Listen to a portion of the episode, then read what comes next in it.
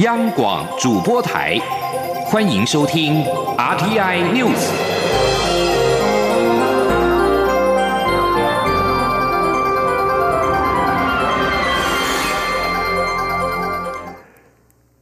各位好，欢迎收听这节央广主播台提供给您的 RTI News，我是陈子华。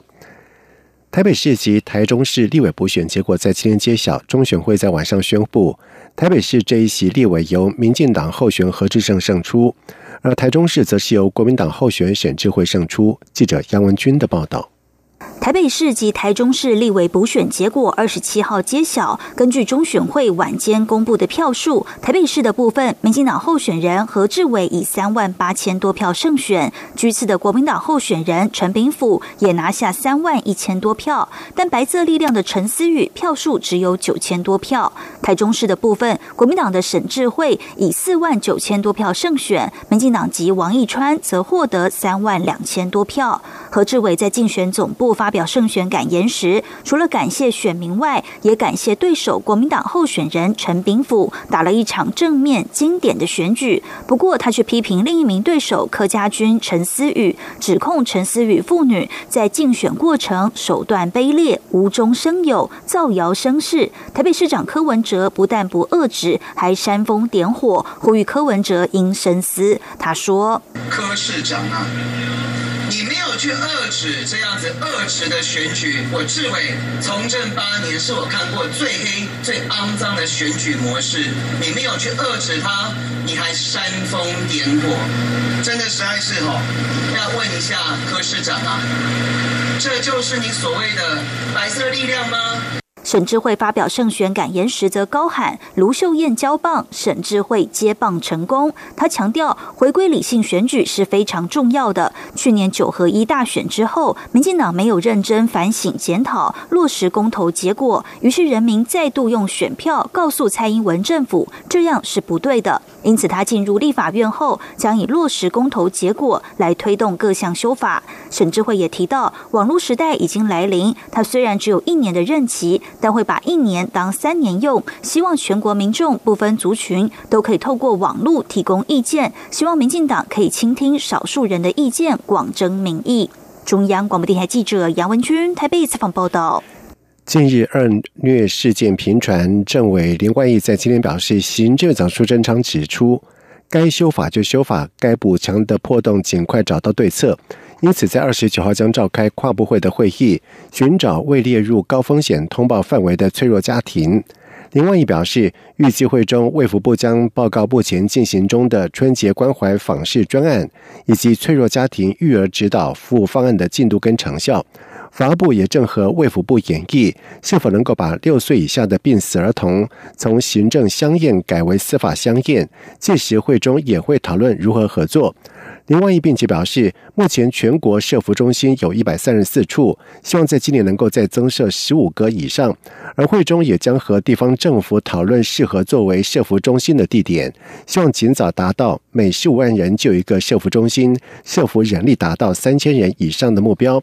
另外，有立委提议建立吹哨者制度，鼓励托育人员通报。卫副部长陈时中对此表示认同，认为托育机构即便有监视器，也可能会有死角，盼借此让吹哨者更无后顾之忧。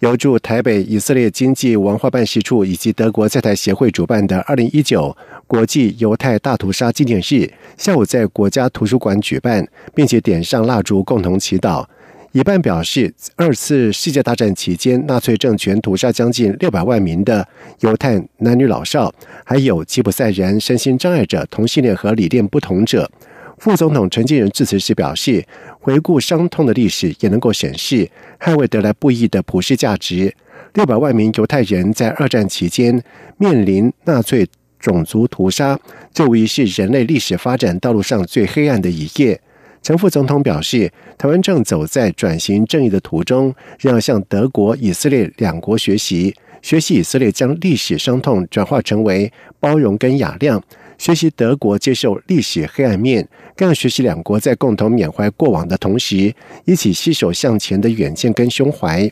陈副总统并且指出，不论透过口述历史、影像记录。历史文物或建筑，都能够让国人认识台湾人权发展的历程，争取及捍卫人权的艰辛，时刻提醒自己勿重蹈覆辙，更应该不分彼此合作。台湾也愿意和国际社会并肩捍卫这些普世价值，享有更美好、幸福、更好的未来。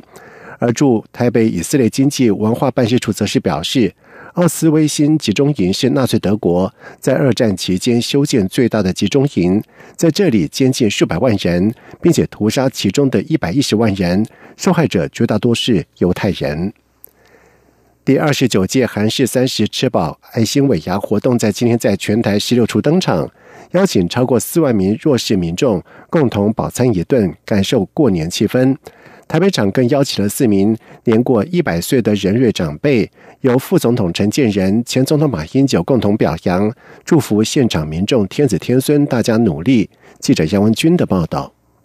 由创世仁安华山基金会策略联盟举办的韩式三十吃饱爱心尾牙活动，二十七号在全台十六处同步举行，邀请四万多名韩式皆友单亲家庭及独居长辈欢聚饱餐一顿，享受过年气氛。副总统陈建仁、前总统马英九都应邀出席台北场的活动。陈建仁致辞时指出，照顾弱势团体是政府责无旁贷的工作。蔡英文总统上任就推动社会安全。网包括长照二点零、托育计划等。去年六月更推动儿童少年未来教育发展账户，为下一代存第一桶金。目前有七千三百多人参与，政府提拨款和利息累计已达新台币一亿八千万元，希望可以终结贫穷。陈建仁说：“现在已经存下了一亿八千万，让我们的下一代能够接受高等的教育，终结贫穷，让我们这一个。”恶性的贫穷世代循环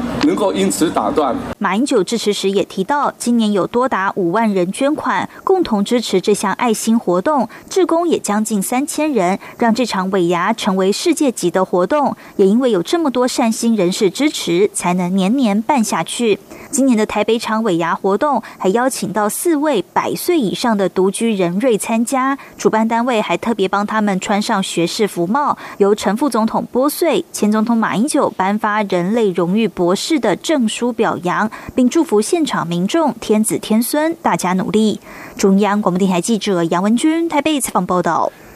桃园机师职业工会华航分会在今天证实，工会从去年八月通过罢工投票之后，跟资方华航达成停火一年的和平协商期。不料这半年来，资方对工会所提的诉求却几乎都是寸土不让。导致了协商不前，因此工会代表决定诉诸会员，在二月一号会员代表大会之前取得会员意向书，不排除正式展开实质的合法罢工行动。记者吴立军的报道。机师工会理事华航机师陈贝贝教官二十七号受访证实，自去年八月迄今，与资方华航展开五次正式的劳资协商、一次谈话会和难以数计的见面讨论后，发现资方对于工会提出的每项诉求态度始终强硬，几乎寸土不让，让双方长达半年的所谓和平协商陷入停滞，甚至倒退的。情况，陈贝贝指出，以工会极为重视的疲劳航班派遣改善为例，资方就完全不肯让步。他说：“比如说，我们疲劳管理的诉求是八个小时以上的航班，我们希望三个人派遣；目前是两个人派遣。十二小时以上航班，我们希望是四个人来做派遣。目前我们是三个人做派遣，但是公司是寸步不让，公司说不可能啊。但我有成本的考量，还让我们觉得说，我们现在到了一个瓶颈，就是有点进退。”为股啊！我们前面面对着公司的铁板，后面背负着会员的期许，所以我们现在必须要让会员知道现在的状况，然后希望会员能够明白的告诉我们，他们希望怎么样去进行所谓的协商。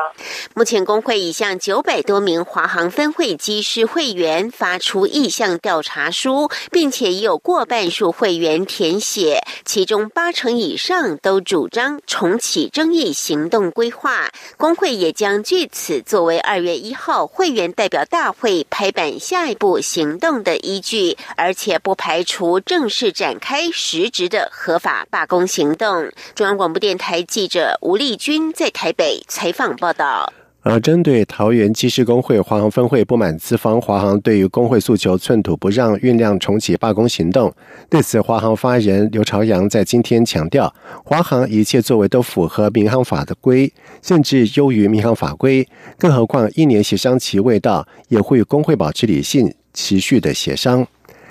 接下来我们关心天气方面的消息，中央气象局在今天发布了低温特报。受到强烈大陆冷气团以及辐射冷却的影响，在今天晚上到明天清晨，彰化以北以及宜兰沿海空旷地区将会有摄氏十度左右的低温。而气象局也预报，在二十八号白天开始到二十九号，强烈大陆冷气团稍微减弱，气温逐渐的回升，白天高温可以达到二十度以上，不过清晨气温仍低。而根据气象局一周天气预测，在三十号跟三十一号，台湾风向转南风，天气回温状况更为明显。在二月一号，东北季风增强，北部跟东北部天气又会转凉。同时，气象局也提醒，农渔养殖业跟山坡地作物严防寒害，民众要注意保暖，使用瓦斯热水器要注意室内通风，避免一氧化碳中毒。使用电暖气的时候要注意用电的安全。